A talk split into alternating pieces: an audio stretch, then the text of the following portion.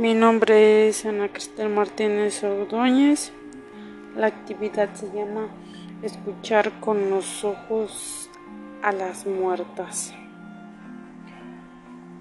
Bueno, pues en este artículo que fue publicado en el año 2003 se habla sobre asesinatos que ocurrieron en Ciudad Juárez, donde los policías y gobernadores no hacían absolutamente nada para poder para darle solución a este problema.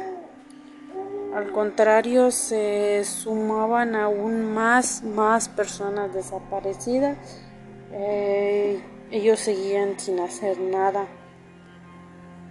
De, al contrario, el coordinador de Guadalajara culpó, bueno, culpabilizó a las mujeres por traer ropa provocativa.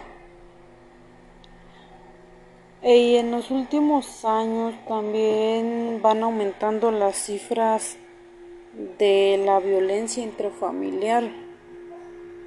En el año 1993 a 2002 la se victima a 100 mujeres en Ciudad Juárez, 200 asesinatos de mujeres se aclaran, hay y 600 mujeres desaparecidas.